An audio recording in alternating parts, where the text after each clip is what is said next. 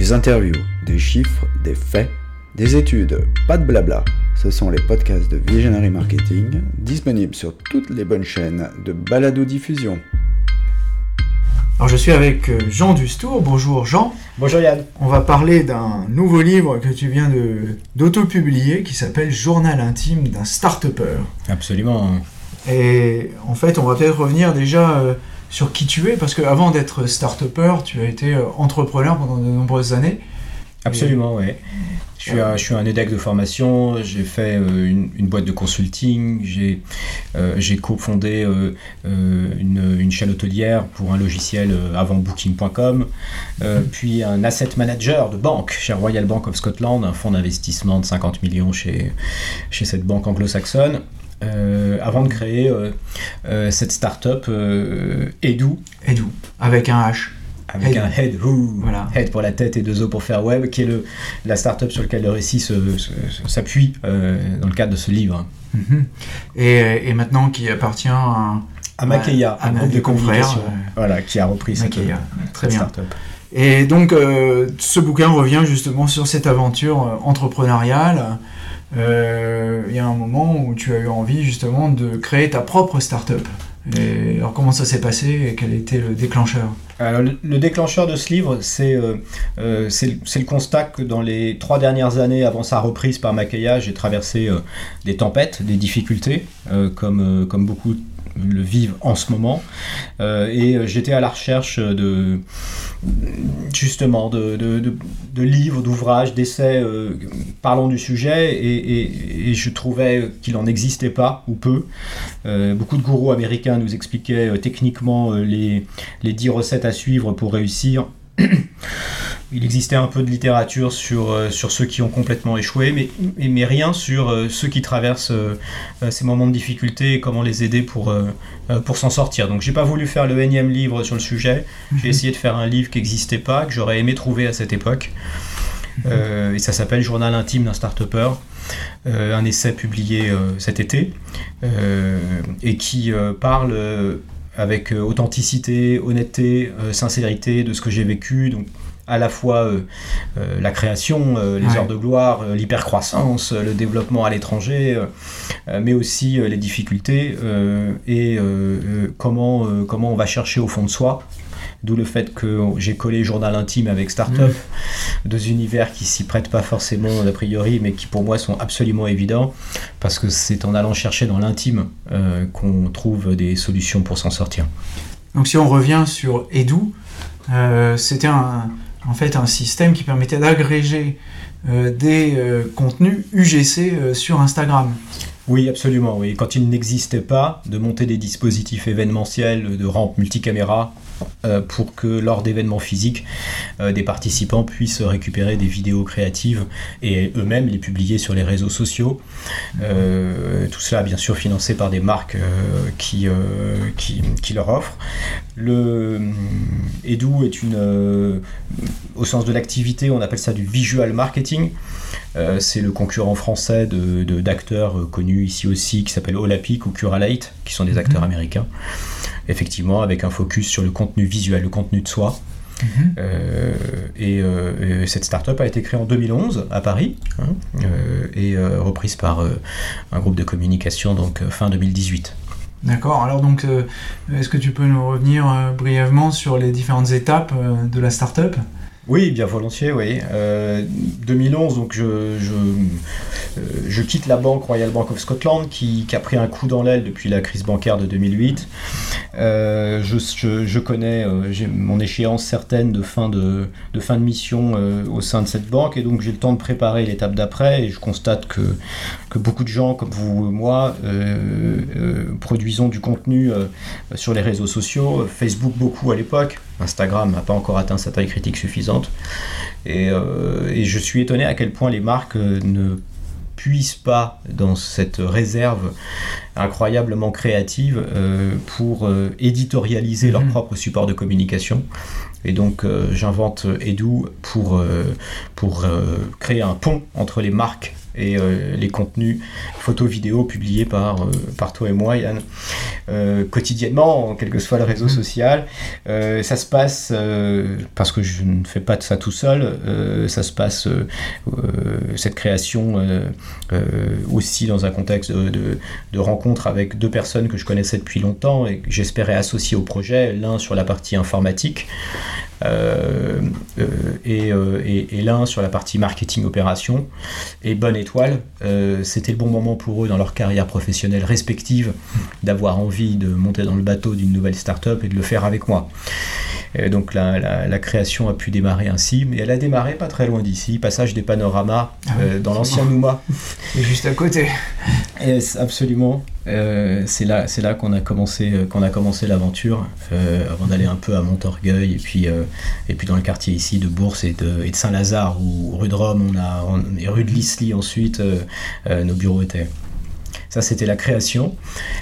très vite après cette phase de création qu'on a complètement autofinancé au démarrage, on a eu l'envie de se développer, bien sûr, comme toute start-up, de se développer et de voyager. Euh, donc ce, livre parle aussi de ses étapes de, développement à l'étranger, euh, de ses missions, euh, ses missions French Tech, ses missions Cap Digital, Business France, que ce soit à New York, que ce soit au Canada, que ce soit au Brésil, mhm. en Angleterre, avec les services économiques de l'ambassade d'Angleterre aussi. Bon, Edu a eu ainsi une filiale à Londres, à New York, un VI au Brésil, enfin, des accords commerciaux avec Dubaï, avec Montréal, avec Hong Kong, euh, avec beaucoup d'autres villes. ce développement, j'en parle aussi dans ce livre, a été un développement euh, totalement exagéré par rapport à la taille de l'entreprise. On a voulu aller euh, trop vite, j'ai voulu. C'est quelque chose qu'on rencontre souvent, ça, dans les startups, hein, pouvoir aller un peu couvrir le monde. Rétrospectivement, je, confirme, Yann, que euh, on est beaucoup trop d'entrepreneurs à vouloir aller trop vite. Alors on est aussi poussé par un climat qui nous dit ah, ne soyez pas franco-français, euh, euh, il faut n'hésitez pas à aller aussi vous développer. À bon, c'est vrai qu'il faut se développer à l'extérieur, mais il faut pas le faire trop vite non plus. et à force de vouloir être partout, on se disperse et sa base arrière risque de prendre l'eau ici en France, c'est un peu ce que j'ai vécu à un moment donné, et ça, ça, a pu me mettre, euh, me mettre en situation de danger. Et on était porté par cette phase d'hypercroissance, 100% de croissance tous les ans, consécutivement, pendant trois ans. Euh, un moment euh, formidable de développement de l'activité, son premier salarié, puis très vite 20-25 salariés. Euh, on a dans, ce, dans cette période-là, j'avais moi comme, dirigeant euh, de l'entreprise euh, le réflexe du coup à chaque euro encaissé de réinvestir chaque euro, puisque nous étions portés par cette croissance incroyable, elle ne pouvait pas s'arrêter. Au pire, peut-être qu'elle ferait 50% au lieu de 100 une année, mais jamais zéro, et surtout pas une croissance négative. C'était hmm. impossible.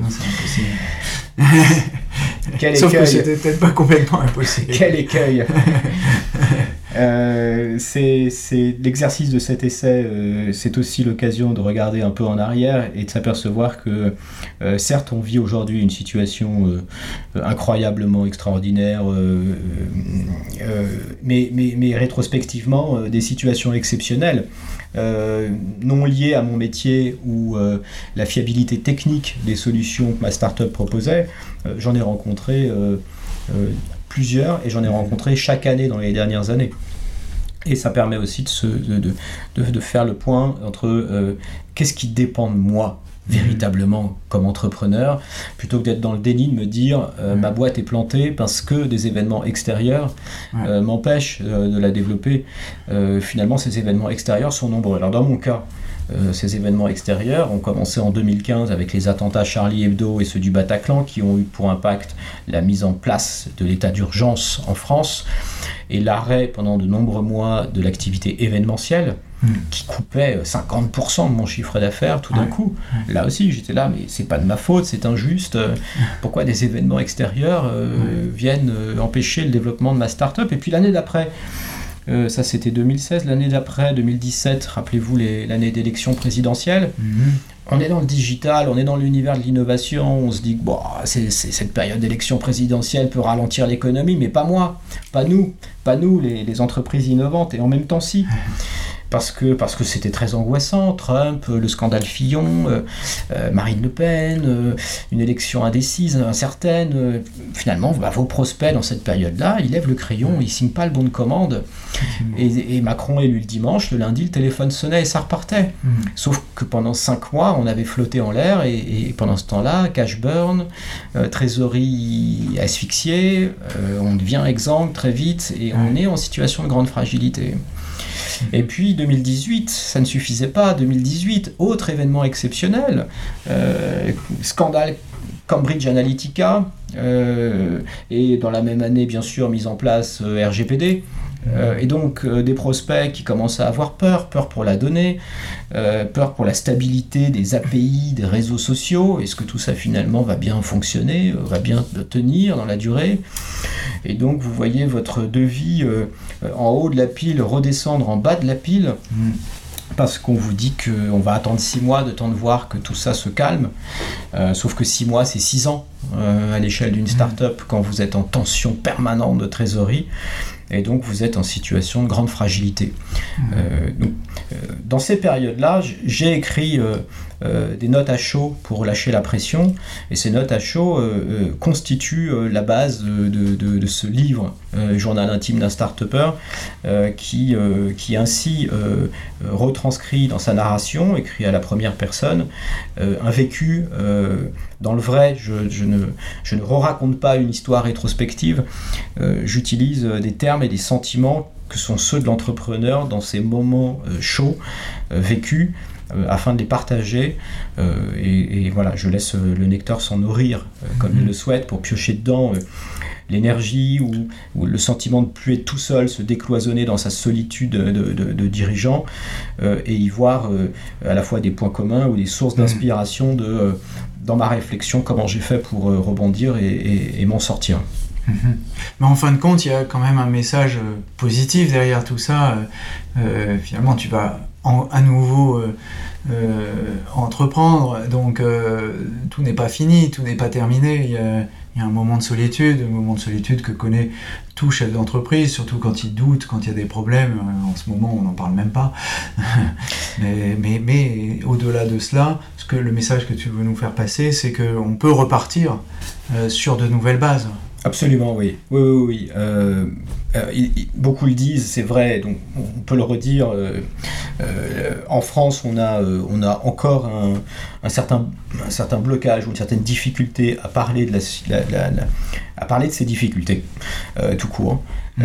peur d'être stigmatisé comme étant un entrepreneur de l'échec ou qui n'y arrive pas. on peut être aussi interdit bancaire d'ailleurs. Certains peuvent être dans des situations encore plus graves, absolument, euh, pour s'être mis en danger à titre personnel mhm. euh, dans ces aventures-là, tout à fait.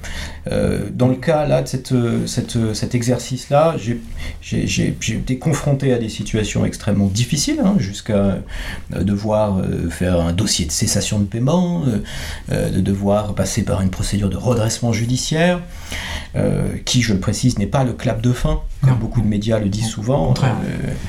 Euh, c'est un moyen de rebondir. exactement, exactement. Euh, euh, et, et, dans ces moments-là, trouver la ressource en, soi pour tenir bon en termes d'estime de soi à titre personnel, alors qu'on est un peu traumatisé psychologiquement par, ce, par, ce, par cette réalité.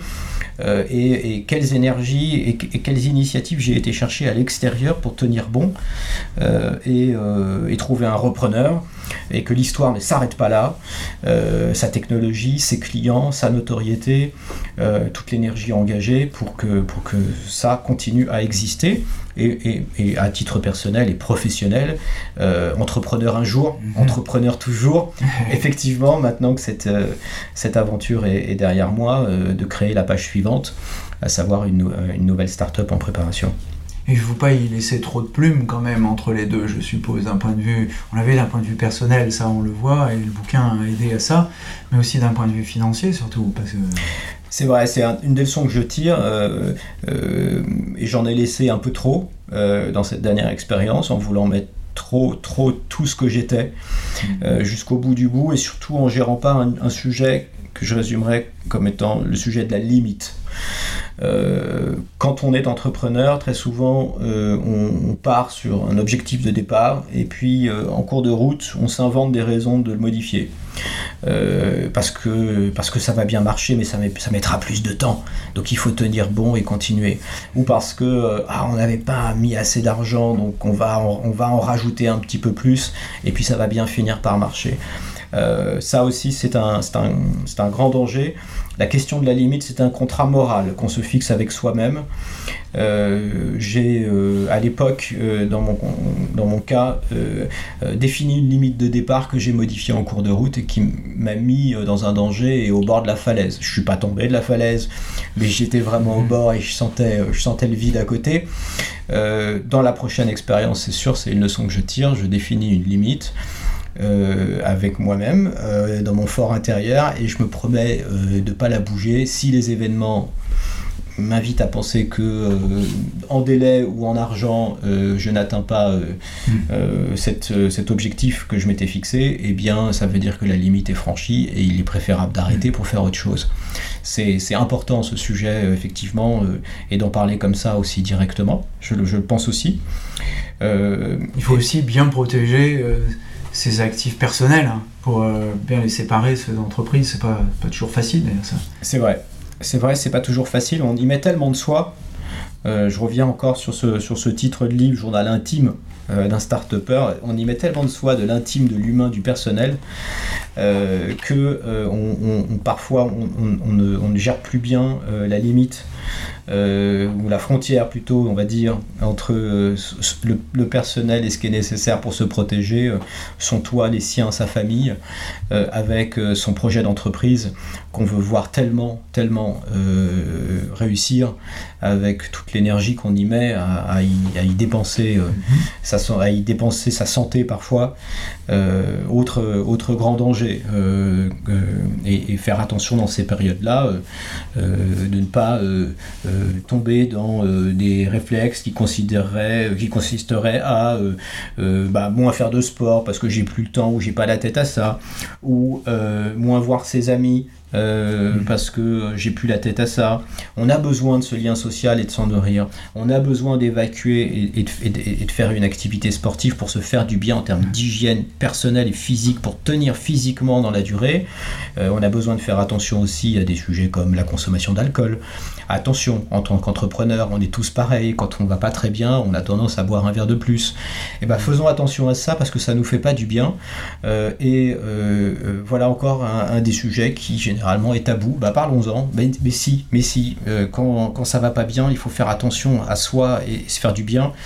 Euh, c'est le meilleur service à se rendre pour, euh, pour tenir bon. Et puis il faut chanter aussi, si j'ai bien compris.